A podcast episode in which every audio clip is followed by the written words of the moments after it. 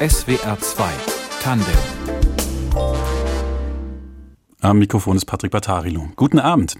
Heute mit zwei Gästen, die erstens Vater und Tochter sind und die sich zweitens ganz hervorragend in einem sehr faszinierenden Land in Ostafrika auskennen, nämlich in Tansania. Hallo und herzlich willkommen, Josef Cengula und Franziska Cengula. Hallo. Hallo. Also schön, dass Sie da sind. Äh, Josef Cengula, Sie stammen aus Tansania. Sie sind vor 30 Jahren, stimmt's, so ungefähr, ähm, zum ersten Mal nach Deutschland gekommen, leben zwischen Deutschland und Tansania. Und hier in Deutschland leben Sie in der Nähe von Tübingen, wo wir auch heute im Studio sitzen.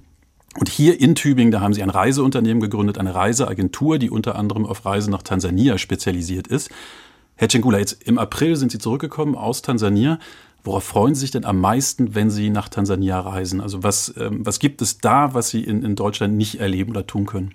Ja, Tansania ist einfach Lebensfreude. Das ist Nummer eins. Die Leute, die sind total locker, Atmosphäre ganz entspannt und äh, ja, ist locker, ist Stimmung. Was machen Sie denn dann gerne? Also was ist das Erste? Sie kommen vom Flughafen, Sie kommen irgendwo an. Was, was machen Sie als erstes? Merkt man überall voll Leute. und äh, laut. Äh, überall, nicht wie hier in Deutschland, überall leise und so wenig unterwegs. Aber da wurde voll Leute in große Städte, viel Bewegung ohne Ende, viele Aktivitäten auf der Straße und überall ist total vital, total lebendig. und das mögen Sie auch, das merkt man auch gleich, ne? Natürlich, ja. ja. Äh, wie ist es denn bei Ihnen, Franziska Cengula? Sie arbeiten auch im Reiseunternehmen der Familie. Sie sind so einmal im Jahr in Tansania. Gibt es denn was, also wenn Sie da sind, wo Sie sagen, das muss ich mit zurücknehmen nach Deutschland? Das fehlt mir, wenn ich in Deutschland bin. Mm, also ich versuche natürlich wirklich auch diese Vitalität, diese Lebensfreude, diese Gelassenheit ähm, immer wieder mit nach Deutschland zu nehmen und das möglichst auch lange, dass es möglichst lange im Alltag irgendwie auch Platz findet. Es gibt so viele Kinder, es wird so viel gelacht, es ist ähm, ja einfach sehr eine Zufriedenheit zu spüren, weniger Sorgen vielleicht sogar ähm, und das versuche ich natürlich immer mitzunehmen. Also ich höre jetzt so Gefühle raus bei Ihnen beiden. Ne? Also wie so eine Stimmung ja. und so eine Lebensfreude, die dann, wo man sich aufsaugt äh, und da was man versucht mitzubringen. Gibt es auch was Materielles, wo Sie sagen, das hätte ich jetzt, weiß nicht, Früchte, Obst, irgendwas zum Anziehen? Sie nicken? Ja, auf jeden Fall. Also ähm, das fruchtbare Land, es gibt, wird da einfach wirklich alles angepflanzt von alle möglichen Obst- und ähm, Gemüsesorten und also Avocados, Mangos, Papayas, Ananas, all die Dinge, die man in Deutschland so nicht bekommt oder natürlich nicht so schmecken. Also das ähm, vermisse ich immer schon sehr. Ja, ja. das ist, glaube ich, das, das Essen ist schon besonders. Ja, also ich, die wenigen Male, äh, an denen ich in Afrika war, kann ich bestätigen, die Mango schmeckt da ganz anders. Ja. das ist das Original. Äh, Sie sind spezialisiert auf Afrika und insbesondere auf Tansania. Herr Cengula, Sie selbst, Sie stammen auch aus Tansania, aus dem Süden des Landes. Sie sind jetzt seit über 30 Jahren, leben Sie zwischen Deutschland und Tansania. Äh, wenn Sie heute nach Tansania kommen, was überrascht Sie denn da am meisten? Also was hat sich verändert in Bezug auf das Tansania, das Sie vielleicht als Kind erlebt haben? Tansania ist sich stark geändert. Äh, sagen wir mal 60, 70er Jahre. Es war Sozialismus. Und unter Nyerere-Regierung und nach Nyerere-Regierung haben wir vier, fünf Präsidenten ja, und äh, die haben viel das Land verändert. Es ist total liberal geworden zurzeit. Mhm. Was, was meinen Sie damit liberal? Also heißt das, dass man, man hat mehr Freiheiten, die Menschen leben freier, dürfen machen, was sie wollen? Ja, mit äh, viel Freiheit, wenn man vergleichen der sozialistische Regime. Es war total anders. Und äh, heute ist äh, die Freiheit Menschenrechte und allem ist, ja, ja, ist anders geworden. Ja, also besser, hört man, hört, höre ich sehr, auch sehr raus. verbessert sich. Genau. Ja, immer weiter. Wenn wir so ein bisschen zurückgehen, also zu der Zeit, als Sie aufgewachsen sind, äh, im Süden Tansanias, in einem Städtchen am Nyassa-See, ähm, der auch Malawi-See genannt wird. Wenn Sie da so zurückblicken, ähm, was war denn so das, das Schönste in Ihrer Kindheit? Zusammenleben in der Familie, ja, alles äh, zusammen machen, zusammen lachen, zusammen essen. Und heute vielleicht ich esse oft mal ja, mit zwei oder alleine. Und das ist eine große Veränderung für mich. Ja. Das war ein bisschen, was ich vermisse, in der Familie zu sein. Ja, also eine Gemeinschaft sein. Eine Gemeinschaft. Das, ähm, sind Sie vom Dorf, also aus einer ländlichen Ecke Tansanias? Total. Am Nyasa-See, das ist äh, circa 1100 Kilometer von Dar es Salaam ist sehr weit weg, ist total ländliche Gegend. Ja, also kann ja auch wunderschön sein, ne? gerade die ländlichen Gegenden, wenn man einfach mitten in der Natur ist. Ähm, war das auch schwierig für Sie als Kind? Also war es zum Beispiel auch eine arme Gegend? Ja, diese Definition von Armut als Materialismus äh, genannt ist, stimmt schon. Es ist äh, da nichts zu sehen, von gar, keine Industrie, gar nichts. Äh, ist nur Landwirtschaft, was da man treibt. Und die, die Natur ist ja ganz stark. Und für viele jüngere Afrikaner, die zur Schule sind, die schämen sich da zu leben, dann die wollen sich immer Richtung große Städte wie Dar es Salaam, Dodoma, Arusha und Co. Dann im Dorf, wohl ganz weit weg von Hauptstädte, ist immer leer. Bleibt die alte Leute und die schöne Natur. Äh, Sie sind ja dann äh, nach, nach Deutschland gekommen vor ungefähr 30 Jahren. Wie kam das denn? Also stimmt es, dass da auch die Liebe im Spiel war? Ja, zum Teil schon. Äh, nach meinem Studium wurde ich bei der Regierung angestellt. Dann als Betriebswirtschaftler wurde ich hochgefragt. Dann war ich sofort bei zwei Filmen, äh, amerikanische Filmen. Erstens beim Pepsi Cola als Marketingforscher und dann Coca-Cola. Und dann habe ich dort gearbeitet und habe ich äh, mit meiner deutschen Frau zwei Kinder bekommen. Die Angelina erste und dann Franziska. Und äh, als Franziska ein paar Monate klein war, kam ich von der Arbeit. Meine Frau hat geweint und sie wollte nach Hause. Mhm. Ich habe gefragt, wo nach Hause? Nach Deutschland. Das war meine Entscheidung. Punkte. Dann muss ich schnell nächsten Tag meine Arbeit kundigen. Und äh, mit da hat Ihre Frau Familie, auch Glück mit Ihnen, ja, dass Sie dann ganz ja, so schnell dem, auch hingehört genau, haben, bis, bis Ihre Frau da wollte ja. nach Deutschland. Jetzt haben Sie schon erwähnt, dass da äh, Franziska auch ins Spiel kam damals, ähm, als ganz, ganz kleines Kind noch in Tansania. Ähm, Franziska Cengula äh, sind die Tochter, ähm, in Tansania geboren, haben wir gerade gehört, in Tübingen aufgewachsen, bei Tübingen aufgewachsen. Was sind denn so Ihre allerfrühesten Erinnerungen an Tansania? Mm, also wir hatten in Tansania ein Haus und eben auch so einen offenen Garten. Und ich glaube, meine Erinnerung ist echt immer, wie man dort immer mit den ganzen Kindern gespielt hat. Ähm, ich habe immer noch die Kinderlieder im Kopf auf Swahili, die dann auch, wie immer in Deutschland viel gesungen habe. Und wir hatten ähm, wirklich das Glück, dass wir regelmäßig in den Sommerferien dann sechs Wochen äh, nach Tansania gegangen sind mit der ganzen Familie und somit halt immer wirklich eine Verbindung zum Land auch hatten. Und das ist, glaube ich, echt die Lieder, das Spielen, äh, die vielen, vielen Kinder. Es gibt jetzt keinen Kindergarten in dem Sinn, aber ähm, es war dann auch ganz egal, wo kommt man her, wie sieht man aus. Man verständigt sich, auch wenn wir noch nicht so richtig Swahili konnten und das äh, habe ich sehr schön in Erinnerung. Also Ihre Mutter stammt aus Baden-Württemberg, nicht wahr? Auch hier aus der Nähe, genau. Nähe von Tübingen. Was war denn so das Geheimrezept, würden Sie sagen? Also wie haben Ihre Eltern es geschafft, dass Sie so in beiden Ländern zu Hause sind, Deutschland und Tansania? Ich glaube, ein Geheimrezept war, dass meine Mama sich, glaube ich, sehr schnell in das Land verliebt hat, dass sie fließend äh, Swahili spricht ähm, und dass sie sehr, eine sehr, sehr starke Verbindung hat, ähm, viele Jahre auch in Tansania gelebt hat. Und das andere Geheimrezept war ähm, eben, dass der Papa, dass es ihm wichtig war, dass die Kinder eben äh, Deutsch äh, aufgezogen werden, in deutschen Schulen gehen. Aber er möchte, wusste immer, dass man stolz ähm, ist dort, wo man herkommt. Und er hat immer gesagt, nicht verstecken für das, dass man anders ist oder woanders geboren ist oder eine andere Hautfarbe hat, eine andere Haarstruktur hat. Und er hat das immer sehr gefördert, dass wir alle eben eine Verbindung zu Tansania haben. Und dann hatten wir natürlich auch das Glück, dass wir uns das auch finanziell leisten konnten. Der, der Papa sehr schnell sehr kreativ wurde, ähm, wie er jetzt in Deutschland äh, die Familie ernährt. Und neben äh, Teilzeit-Daddy, was ja heute sehr, sehr modern ist, war es damals noch nicht so modern, aber ähm, das hat er dann alles mit übernommen.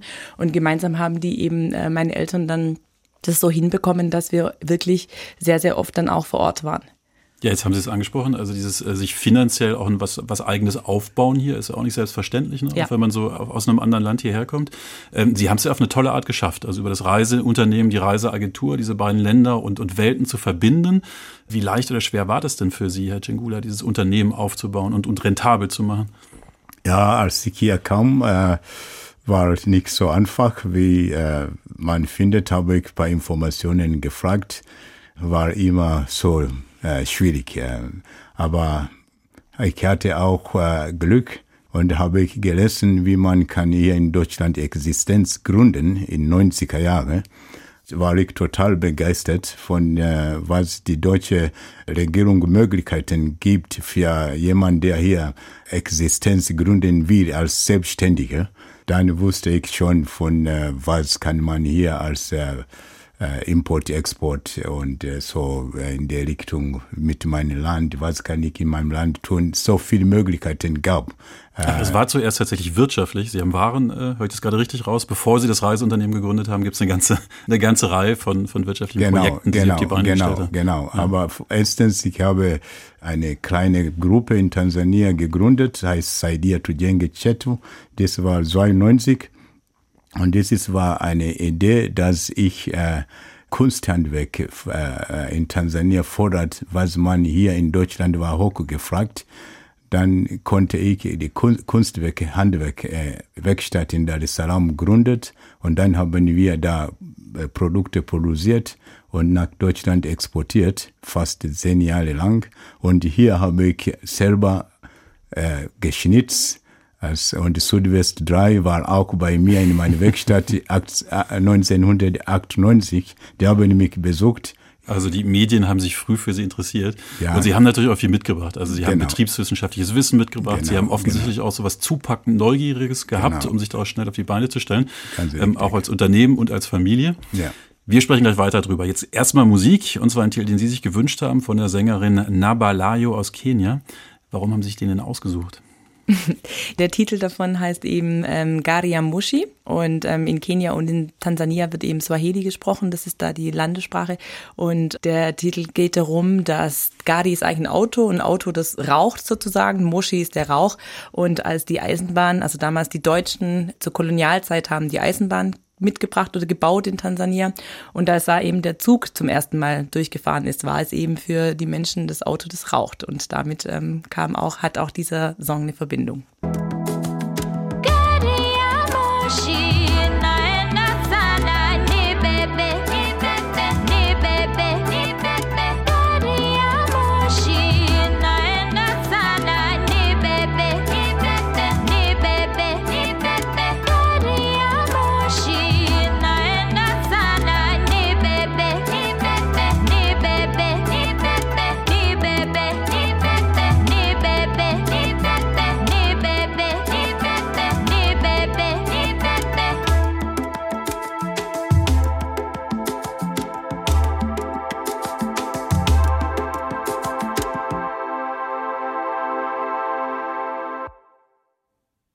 SWR 2 Tandem, heute mit Josef Cengula und Franziska Cengula.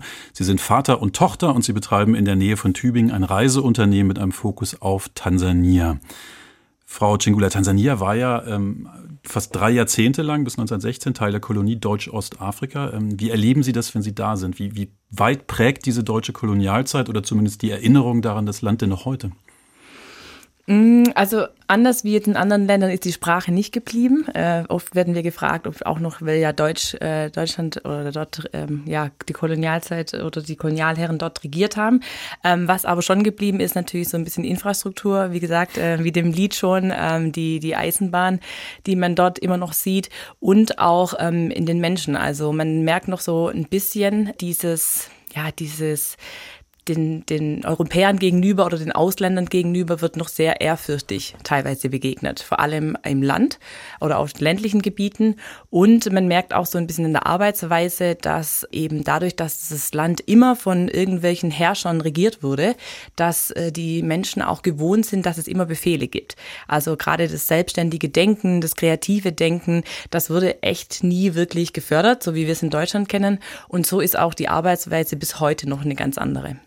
Also das sind so ein bisschen die, ähm, die emotionalen Spuren, sind das eine, ne? wie sich Menschen sich verhalten. Dann gibt es die materiellen Spuren. Sie haben jetzt die Eisenbahn angesprochen, die tatsächlich ähm, äh, von deutschen Ingenieuren damals zur Kolonialzeit er, errichtet wurde und bis heute besteht. Äh, wie ist es denn mit historischer Verantwortung? Also würden Sie sagen, es gibt tatsächlich ähm, noch Punkte, wo Deutschland auch historisch besser aufarbeiten müsste, nachbessern müsste? Ja, das Thema ist ja gerade immer wieder im Gange mit den ähm, Kolonialschätzen. Es gibt ja auch in Deutschland, ich weiß nicht, ich habe erst gehört, äh, noch über Tausende von ähm, Schätzen, die man in Deutschland praktisch aufbewahrt und äh, oder von Tansania damals geklaut hat, mehr oder weniger. Ich finde es ein bisschen schwierig. Also ich habe noch nicht so richtig den Weg gefunden, ob es jetzt äh, gut oder schlecht ist. Man muss auch davon ausgehen, dass die ähm, Kultur in, in Tansania ganz anders gesehen wird. Also es ist nicht so eine Kultur, wie wir es im Westlichen kennen, dass wir in Museen gehen, dass wir Sehenswürdigkeiten Sehenswürdigkeiten uns anschauen, dass, dass Kirchen eine wichtige Rolle spielen. Ähm, deswegen ist es immer so ein bisschen fraglich, wie, wie gut die dann dort ankommen oder wie viele Leute sich das wirklich anschauen.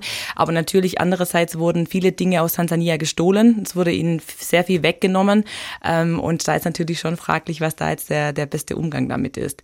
Aber ich finde es eher faszinierend, auch wieder die emotionale Ebene, dass die Menschen den westlichen oder die Weißen, wie es immer genannt wird, in Tansania werden sie immer Mzungu genannt. Das ist deren Wort für die Weiße, was aber eher auf eine positive Art äh, gemeint ist und dass die trotzdem, was allem passiert ist, sehr, sehr positiv immer den, den Menschen aus dem Ausland gestimmt sind. Herr Cengula, wie sehen Sie das? Ähm, ist dieses das ist ein bisschen eine schwierige ja. Frage, weil äh, die wurden die Objekte, was meine Tochter erzählt haben, wurden nicht geklaut. Die wurden erstens, sagte man hier, wurde geklaut, aber sie wurde nicht geklaut. Die wurde einfach erzählt, dass das sind Teufelzeug, die Objekte. Ja. Die mussten beseitigt werden.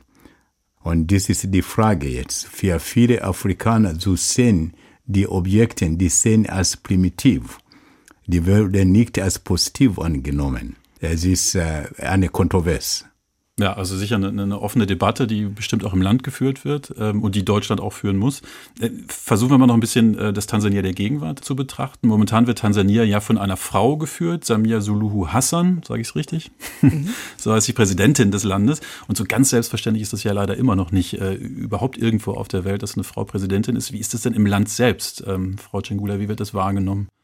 Ja, das ist schon also natürlich eine große Veränderung, dass man jetzt eine Frau als Präsidentin hat, dadurch, dass auch die Rolle der Frau noch eine andere ist, wie sie jetzt hier ist, natürlich auch entwickelt.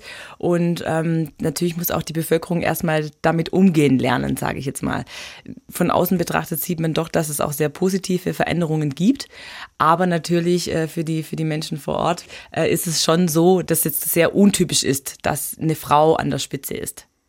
Ja. Wie, wie erleben Sie es denn? Also ich bin, ähm, ich bin öfter in Westafrika, um dort Journalistinnen und Journalisten auszubilden. Und in diesen Trainings, da habe ich schon den Eindruck, dass da manche Männer noch ziemlich breit, raumgreifend, dominant auftreten und die Frauen sich so einen Tick unterordnen sollen. Und wenn die Frauen zum Beispiel bei Recherchen äh, mit anderen Frauen auf dem Dorf sprechen wollen, müssen sie erstmal den Ehemann um Erlaubnis fragen, zum Beispiel, um das Interview führen zu dürfen. Äh, Frau Cengula, wie erleben Sie es? Wie konservativ ist da ähm, Tansania und wie, wie, wie ist da so auch Ihr Platz vielleicht, wenn Sie da hinreisen? Mhm. Also ich würde schon sagen, dass das noch einen großen Unterschied macht, in welcher Region wir uns befinden. Wenn wir jetzt in Dar es Salaam sind oder eben in großen Städten, da studieren auch die Frauen und haben gute Positionen. Aber gerade in den ländlichen Gebieten, da ist schon eher, wie Sie es beschrieben haben. Also die Frauen haben schon eher eine zurückhaltende, ähm, eher ein bisschen demütigere Haltung ähm, und trauen sich vielleicht nicht so ganz, weil schon der Mann derjenige ist, der praktisch das Sagen hat und die Entscheidungen trifft. Aber die Frauen natürlich für die Familie zuständig sind, total fleißig, die ich auch immer erlebe ähm, weil sie eben auf dem Feld arbeiten, weil sie sich um die Kinder kümmern.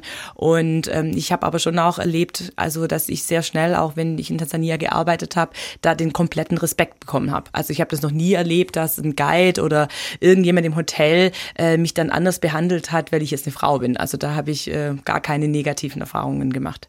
Also mit dem Selbstbewusstsein, das Sie mitbringen, ecken Sie nicht an. Nee. da, öffnen, da öffnen sich Räume. Ja. Ähm, jetzt gibt es in Tansania ganz, ganz viele verschiedene Ethnien, äh, Völker. Ich glaube über 120, stimmt das? So in, ja. der Größenordnung. Herr Cengula, aus welchem äh, Volk stammen Sie denn? Ich stamme von Dinguni. Und Dinguni stammen original von South Africa oder Südafrika. Die sind einfach in der Bewegung von Südafrika über Lesotho, äh, Swaziland, Zimbabwe Mosambik, Malawi und die sind in Tansania in der Stadt Songea gelandet und äh, da bin ich geboren. Wenn Sie äh, dahin jetzt zurückkehren, ähm, wie werden Sie denn da aufgenommen quasi? Also in der, der Gemeinschaft, wo Sie auch herstammen? Haben die so einen besonderen Blick? Erwarten die vielleicht auch, dass Sie in die Tasche greifen von Ihnen? 100 Prozent ist dasselbe Mentalität. Wer von Deutschland herkommt, muss Geld haben, muss reich sein. Und wenn er nicht ist, dann wurde er ausgeschlossen sofort. Und wie reagieren Sie dann? die Sender, also ich mache viel Handarbeit. Alles, was, fast viele, was wir hier verkaufen haben, wir haben selber in unserer Werkstätte produziert mit den Leuten da.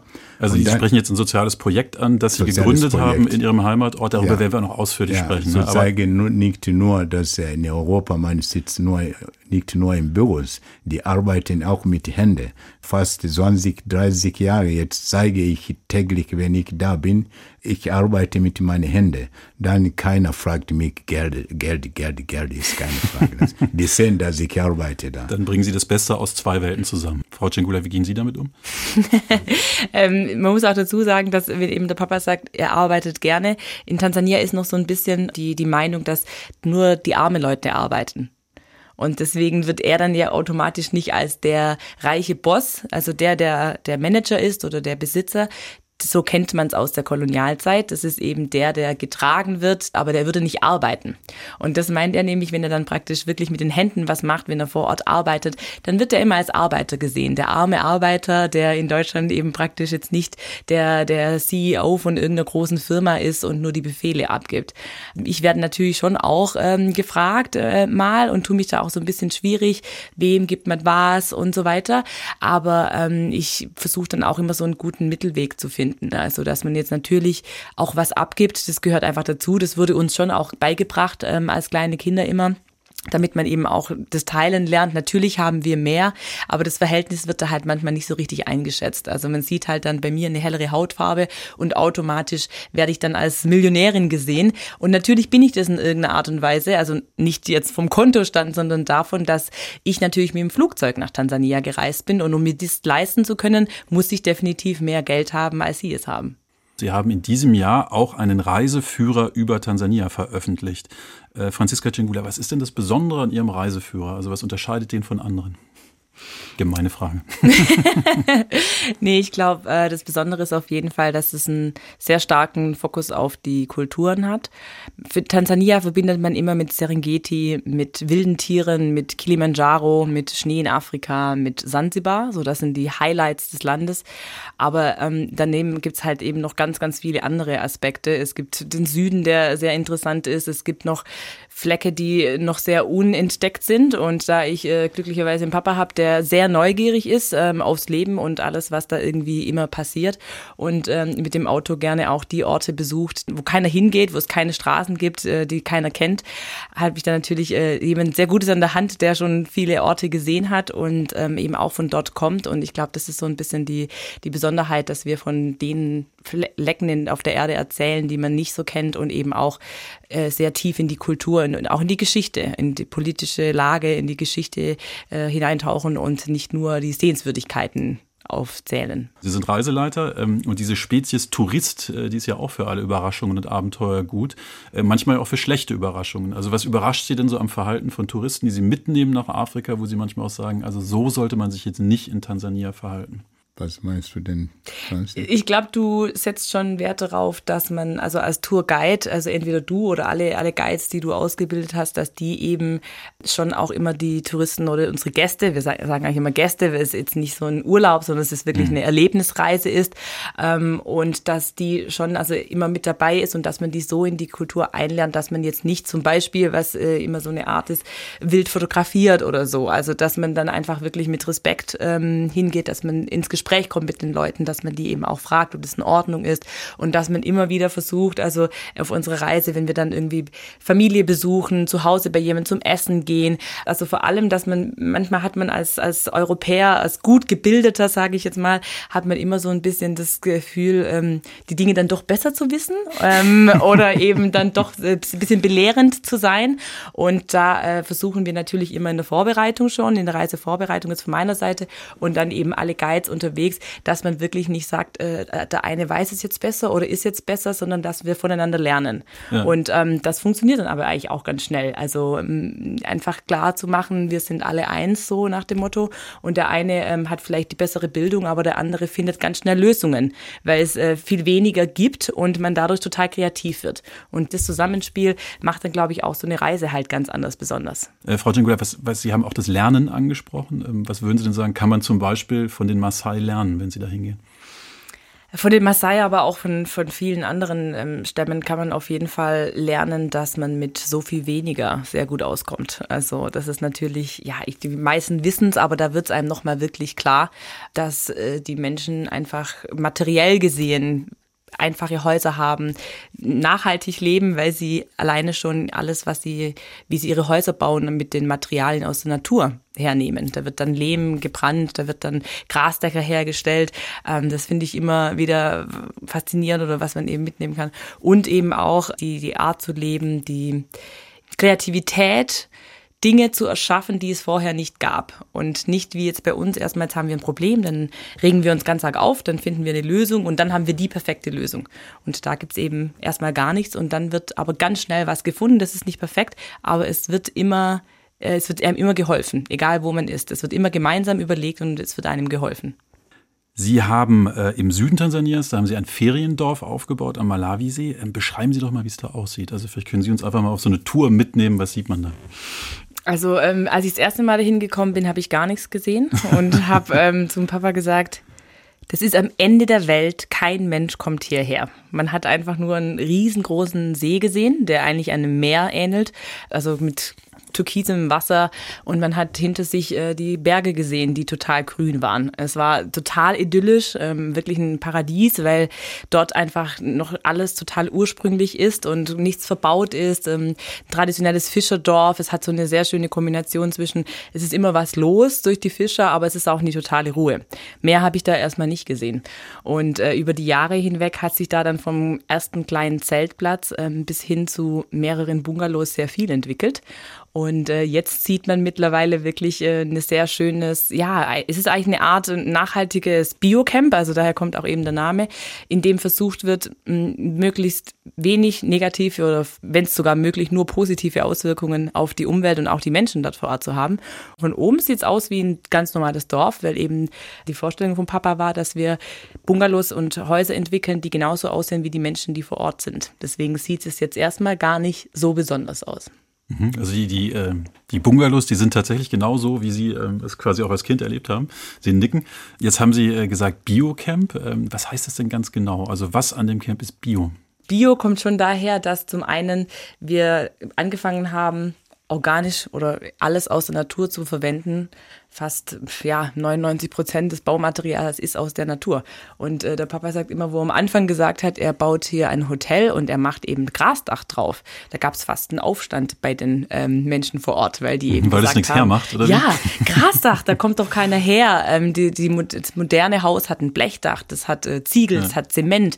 Und er kam dann mit dieser verrückten Idee, dass wir ein, ein Hotel oder eine, eine Lodge entwickeln, wo eben alles äh, aus Lehm ist, weil er sagt, die Natur gibt uns eigentlich alles, was wir haben. Wir brauchen eigentlich gar nicht die Dinge jetzt extra von China und was weiß ich woher äh, raus ähm, importieren. Und das macht ähm, eben, glaube ich, so die Sicht schon mal anders und das, warum es Bio ist. Man hat, äh, das, die Häuser werden biologisch mehr oder weniger aus der Natur äh, gebaut. Und das andere, warum es Bio ist, ist eben, dass wir dann angefangen haben, die erste Solaranlage zu haben. Zu der Zeit gab es noch gar keinen Strom im Biocamp. Und von der Solaranlage ging es dann über, über die Bio-Kläranlage. Immer wieder hat man zusammen mit den Gästen, die aus Tansania ko kommt, hat er immer wieder neue Dinge entwickelt. Da kam ein Ingenieur, der hat sich mit einer Bio-Kläranlage äh, ausgekannt. Der kam dann wieder her und hatte uns damit geholfen. Und das letzte war dann bis hin zu Biogasanlage. Und das macht, glaube ich, schon mal das alles Bio und dann eben noch die ganze Farm drumherum. Also wird eben alles auch ein bisschen selber angepflanzt von den Ananas und äh, den Bananen bis hin, und das ist jetzt das neueste Projekt, ähm, zum Bio oder zum eigenen Kaffee, den wir äh, mhm. gerade eben. Kaffee wird auch noch angebaut. Äh, genau. Herr Gula, Sie müssen oft da sein. Ja, das höre ich da auch aus. Sie verbringen viel Zeit. Ich bin oft da. Ja. Und wie gesagt, es ist einfach äh, eine Idee, dass äh, was von uns hier gibt, zu anfangen, als alles, was von draußen kommt. So äh, ist von Inside Out, heißt so. Mhm. Das, das Projekt. So, wir benutzen alle, was wir da haben und wenn notwendig, kriegen wir, was von draußen ist. So, ist organisch. Mhm. Jetzt, ich, ich habe gehört, ähm, ein bisschen fremd war das der sozusagen den Menschen, die in der Umgebung wohnen, dann doch, was sie da gemacht haben. Ist, ist ja auch nachvollziehbar. Äh, Gab es dann auch sowas wie Neid? Also sie kommen aus Deutschland und haben einfach auch viel Geld für gute Ideen, aber man kommt ja auch mit einem anderen, mit anderen Möglichkeiten, einfach weil man Kapital hat. Also was für Reaktionen haben Sie da erlebt? Neid ist nicht, äh, das sind Leute Skepsis von dieser Idee ökologisch bauen, weil es ist ganz traditionelles Häuser, äh, traditionelles Bungalow, was für diese Leute ist wertlos. Und dann Neid ist keine Frage. Aber in der Südküste, es wurde modern gebaut, in Amniasase. Und äh, Nord, ich bin in Nordseite, wo ich total ökologisch ist. Dann Neid, glaube ich, ist keine Frage. Es ist nur die Frage, warum Europäer, die kommen da und übernachten in diese Bungalows, äh, anstatt in diese moderne äh, Strand, wo total modern gebaut ist. Das, was Sie da angesprochen haben, also all diese innovativen Sachen, ähm, Solarstrom, äh, Wasser äh, aus einer Bergquelle für die sanitären Anlagen, Abwasser kommt in die Kläranlage. Ähm, ist das was, was auch abfärbt so ein bisschen in die Umgebung? Also beobachten Sie, ich, ich höre raus, viel Verblüffung und so weiter, das ist alles ganz komisch, aber fangen die Leute auch an, das nachzumachen, weil es ja auch passt zu der Gegend. Das sind ja ganz tolle Möglichkeiten Möglichkeiten, da einen gewissen, eine Infrastruktur aufzubauen. Solar schon, viele haben Solaranlage und ist keine Frage. Aber das ganze Konzept ist ein bisschen für äh, der Einheimische ist fremd. Ja. Haben Sie denn so aufs Große gesehen, also ähm, das Gefühl, dass der Tourismus ähm, was bringt? Also dass der für, natürlich bringt der einzelnen Menschen was, aber ist ein wichtiger Wirtschaftsfaktor. Haben Sie das Gefühl, dass Tansania insgesamt davon profitiert oder versickert das Geld so in den Taschen einiger weniger? Ja, also es ist auf jeden Fall so, dass man sehr viele Arbeitsplätze generiert. Das hat man natürlich jetzt durch Corona gesehen, dass sehr viele eben keine Arbeitsplätze hatten. Ähm, viel natürlich in den großen Hotels, die werden schon viele von äh, ausländischen Investoren auch gemanagt oder geleitet. Aber auch da sind ja wieder viele angestellt, die in den Hotels arbeiten und eben auch die Guides, die ja auch äh, teilweise selbstständig sind, ihre eigenen Autos haben. Also es kommt auf jeden Fall was an und ähm, es ist auf jeden Fall schon so, dass es die Lebensbedingungen oder die, den Arbeitsmarkt Markt definitiv zugutekommt, der Tourismus. Aber natürlich, äh, die, die großen Investoren, die sind dann meistens doch aus dem Ausland. Sie kennen beide das Land ja sehr gut. Äh, jetzt vielleicht auch zum Ende der Sendung, wenn Sie so an Tansania überhaupt denken, wie sich das Land entwickelt hat, was würden Sie sich denn wünschen für Tansania so in den nächsten Jahren? Äh, meine Wünsche ist einfach die Harmonie, was jetzt die Frau schafft. Diese neue Präsidentin sollte weitergehen. Das ist mein Wunsch. Also die macht gute Arbeit offenbar. 100 Prozent. Mein Wunsch wäre, glaube ich, mehr Selbstbewusstsein, die Sachen selbst in die Hand zu nehmen und äh, voneinander zu lernen und eben nicht mehr dieses, der Europäer weiß es besser, der Weiße macht alles besser, sondern dass man eben das wirklich, dass sie mit Selbstbewusstsein die eigenen Dinge in die Hand nehmen und eben auch ähm, sie können es alles schaffen. Also das ist das, was man in Tansania lernen kann. Was kann man denn hierzulande lernen von Tansania? Also man kann definitiv lernen, weniger Zukunftsängste oder eben allgemein Ängste, die nicht da sind. Josef Cengula und Franziska Cengula, äh, Ihnen alles Gute, schön, dass Sie da waren und auch auf Wiedersehen. Kwaheri. Asante Kwaheri. Kwaheri. Das war SWR 2 Tandem. Die Musik hat Tristan Reiling ausgewählt, in der Technik Jörg Heinkel und mein Name ist Patrick Patarilo. Ihnen noch einen schönen Abend.